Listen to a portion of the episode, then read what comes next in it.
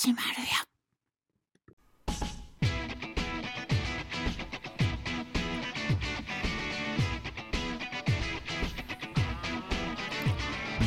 おはようございます。こんにちは。こんばんは。ハッシュタグ逆腹。シーズン2は毎朝5分番組をお届けしております。朝のお供にしていただけると嬉しいです。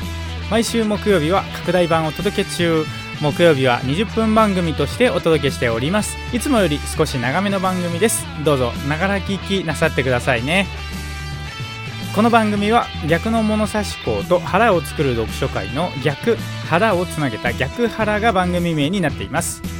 逆の物差し校名古屋の代表私市川秀幸が読書体験と日常生活をリンクさせて物語っていくラジオ番組です。番組を通じてリスナーさん同士交流していってほしいと思っています。ハッシュタグ逆腹よろしくお願いします。ということでですね今日からこのスタンド FM というアプリでもですね音源外部音源が取り込みできるということで通常のねハッシュタグ逆腹の番組として20分番組をね毎週木曜日はお届けしていこうと思いますけれどもですね。ということで、まあ、いつも通りですねプログラムを進めていきますけれどもまずはですね今日の暦をお伝えしましてその後今日は何の日ですね。そして今週の1週間続きましてフリートークのコーナー。今週はですね小川さん×逆物名古屋でした。をお送りいたします。続きましてエンディングへと続きます。ということでですね早速なんですが今日の暦からいきましょうか。いつも通りな感じですけれどもね。今日9月24日木曜日の暦ですが日の出時刻は5時42分でした。日の入り時刻は5時46分です。正月齢は6.7ということで半月ですねのお月様が見られます。今日9月24日の暦です。日の出時刻は5時42分でした。日の入り時刻は5時46分です。この情報は自然科学研究機構国立天文台 NAOJ のサイトを利用させていただきました。ありがとうございます。続きまして今日は何の日いきましょう。今日はですね9月24日緑の窓口記念日ということでございます。昭和40年のこの日国鉄現 JR の全国約150の駅にコンピューターを使った指定券販売窓口緑の窓口が設置された。緑の窓口について緑の窓口は JR 東日本の登録商標であり JR 東海は緑の窓口であってもその名称を使用せず JR 全線切符売り場などとする場合が多い。また同様の理由でブルートレインの名称も使用を控えていた。緑の窓口の名前はこの窓口で発見される切符が常備券の赤色や青色に対して淡い緑色をしていたことに由来する。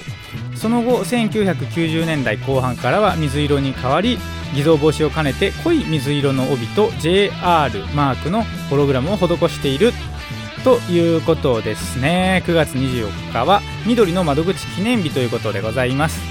この情報は雑学ネタ帳というサイトを利用させていただきました。ありがとうございます。ということでですねいつも通りの感じで番組をスタートしてきましたけれども続きましてのコーナーはですね今週の1週間に参りましょう。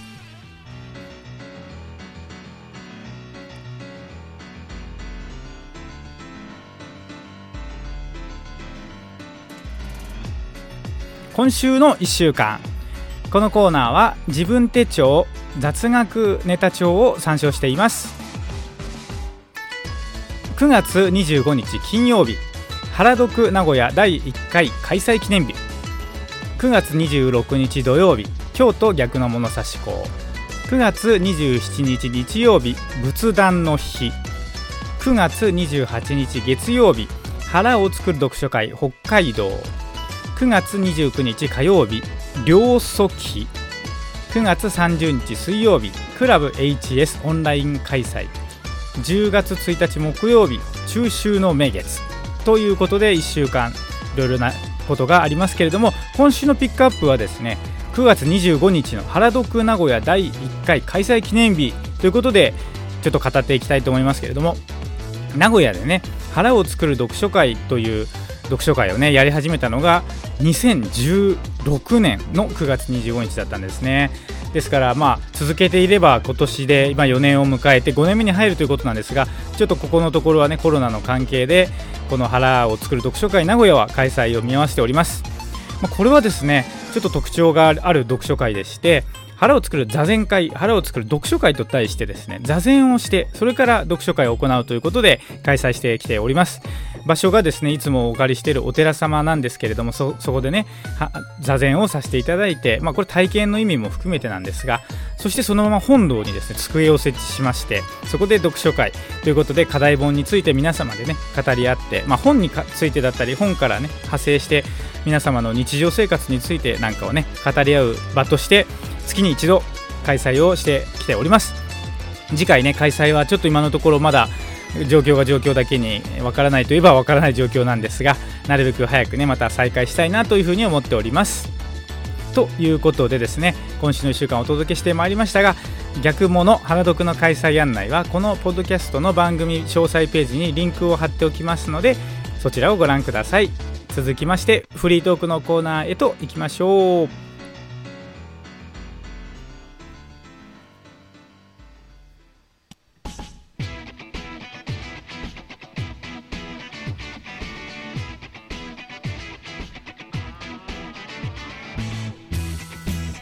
ということでここからの時間はですねフリートークのコーナーとして番組を進めていきます。今週お話ししたい内容なんですが9月20日小川さん×逆物名古屋でしたというお話をしていきます。9月のね9月4連休がありましたですね。9月の4連休、まあ、2日目の9月20日日曜日になんですけれども読書のすすめというね本屋さん東京都江戸川区にありますが小川さんという店員の方をね名古屋にお招きしまして逆の物差し校の勉強会ということで開催いたしました、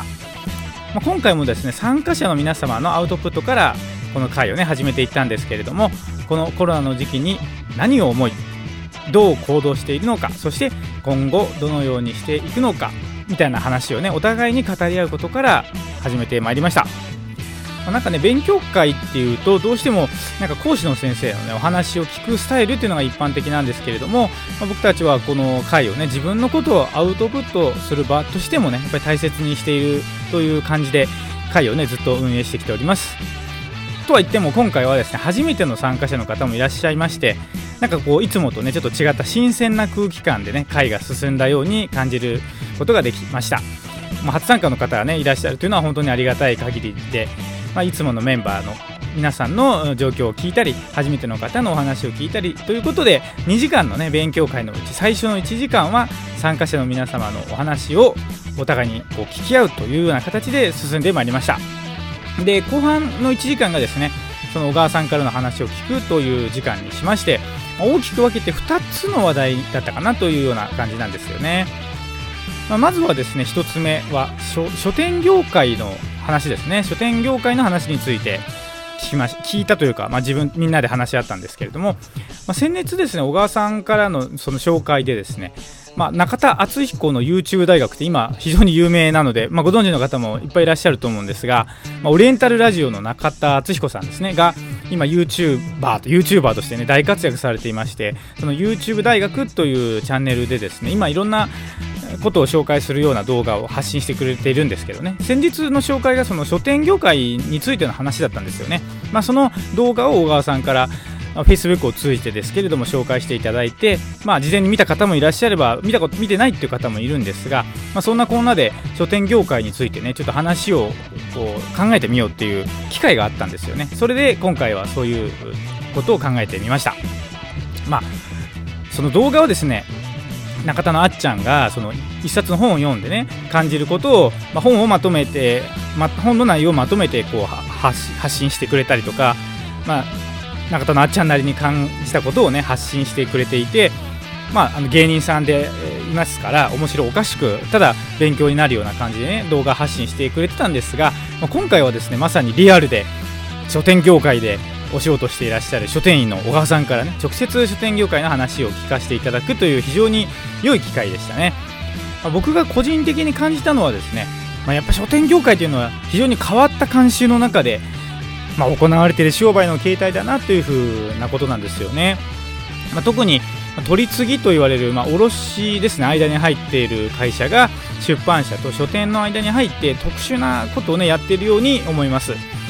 まあ、書店側からするとですね売る商品である本を、まあ、仕入れるというところから商売が成り立つものなんですけれどもその仕入れた本をね返本で返本っていうらしいんですけどそういう返本できる仕組みっていうのは、まあ、僕自身も今商売をねやっている身なので、まあ、ちょっと驚きであるといえば驚きですよね。やっぱりその通常の商売の形態をやっていればですね仕入れた商品を仕入れ先に返品することっていうのは、まあ、よっぽどないと思うんですね。不良品だったりなんかちょっと注文したものと違う例えば品番のものが届いたとか言えば、まあ、返品して入れ,、まあ、入れ替えてもらうっていうことはあると思うんですがとはいえやっぱり一度仕入れた商品を、まあ、ある意味でちょっと売れなかったから仕入れ先に返品しますよっていうことだと思うんですがなかなかちょっとねそれってないんじゃないかなというふうに思うんですよね。でまあ、これってやっぱりちょっと通常の商売形態とちょっと違った、まあ、独特の慣習の中でね書店業界っていうのは成り立っているんじゃないのかなっていうふうに、まあ、外側の人間からして感じました。で、まあ、あとはですね本の制作っていうのはやっぱりたくさんの人が関わっていらっしゃるということを知りましたね。もちろん本を書く著者さんそれから本を編集する編集者さんその書いた文章をね、まあ、手直ししたりする構成をする人だったりそれから本の全体のデザインをする方それから印刷会社さん出版社さんそして書店、え、その他エトセトラとしますが、まあ、こういったことを考えてもですね書店業界のまあ、一つの、ね、商品を売った時の粗利粗利って言いますけどね粗利率粗利の利益粗利益がね多くないっていうのはまあすぐに簡単に想像できますねとにかく1つの商品作るのにいろんな人が関わっているので、まあ、粗利ってそれぞれの人が本当に均等に取っていくとしたら一つ一つにそんなに大きくは利益取れないなっていうのは、まあ、容易に想像できるんですけれども、まあ、今回やっぱり実際の話を生々しく聞かせていただいたのでねこれは本当に貴重な機会だなというふうに思いました。ということで、まあ、参加者皆様で小川さんの話を聞いて、まあ、書店業界についての商売形態の話だったり、まあ、リアルなねお話を聞かせていただくという時間がまず1番目だったですね。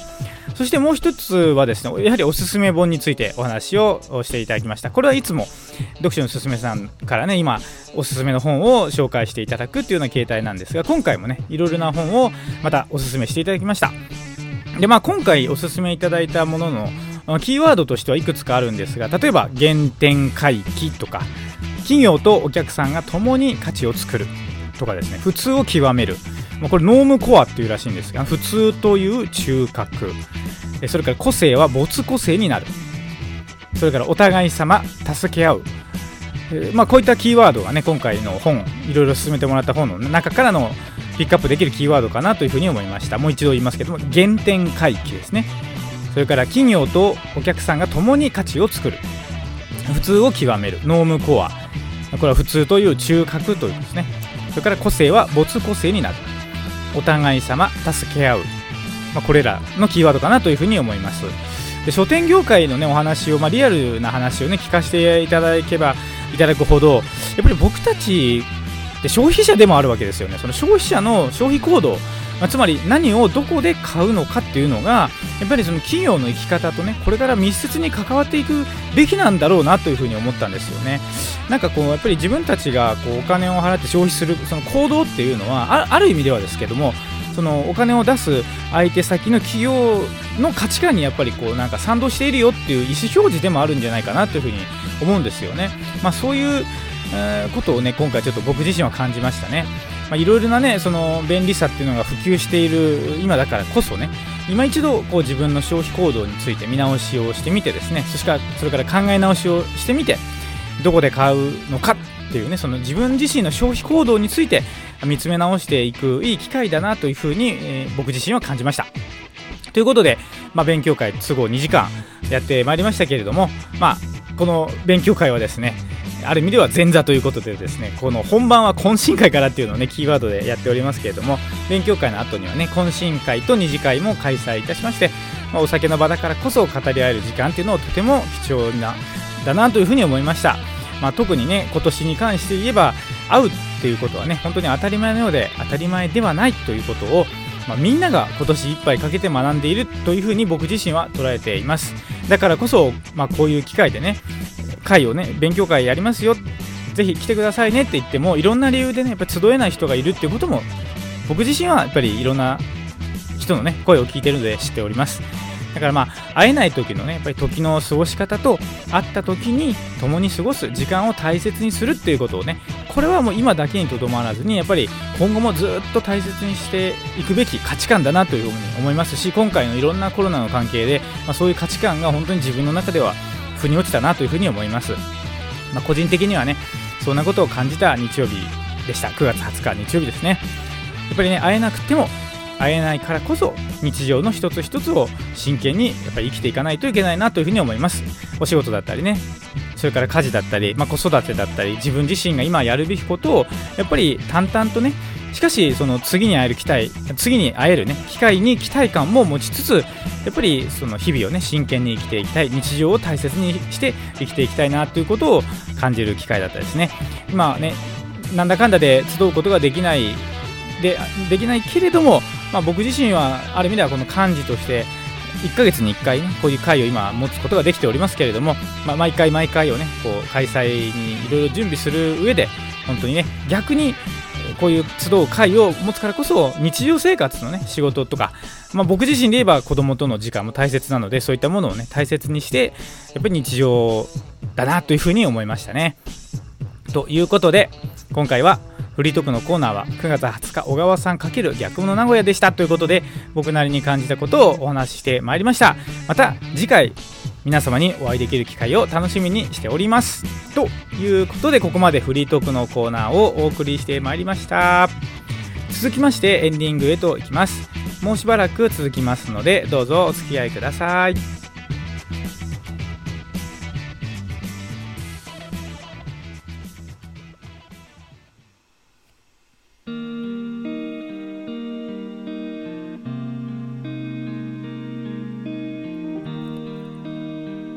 ハッシュタグ逆腹エンディングの時間がやってまいりました。今日はこれにて終了でございます。皆様お聴きいただきありがとうございました。さてここで告知です。次回の逆物名古屋勉強会について告知をいたしますけれども次回逆物名古屋は読書のすすめ清水店長が来てくださいます。日程は10月11日日曜日2時半から4時半です。場所は名古屋駅の、ね、近くののりたけコミュニティコミュニティセンター2階会議室で開催いたします。参加したいという方いらっしゃいましたら番組詳細ページにある投稿フォームからのご連絡お待ちしております。お会いできる機会を楽しみにしております。また番組に対するご意見ご感想は常に募集しております。投稿フォームあるいはレターですとかコメントなんかでいつでもお送りください。いつも送っていただいている分を一つ一つ目を通させていただいております。ありがとうございます。それでは今日の番組はこれにて終了です。最後までお聴きいただきありがとうございました。ハッシュタグ逆腹2は毎日更新中です。毎日5分番組をお届けしております。朝のお供にしていただけると嬉しいです。それではまた明日お耳にかかります。皆様ごきげんよう。さようなら。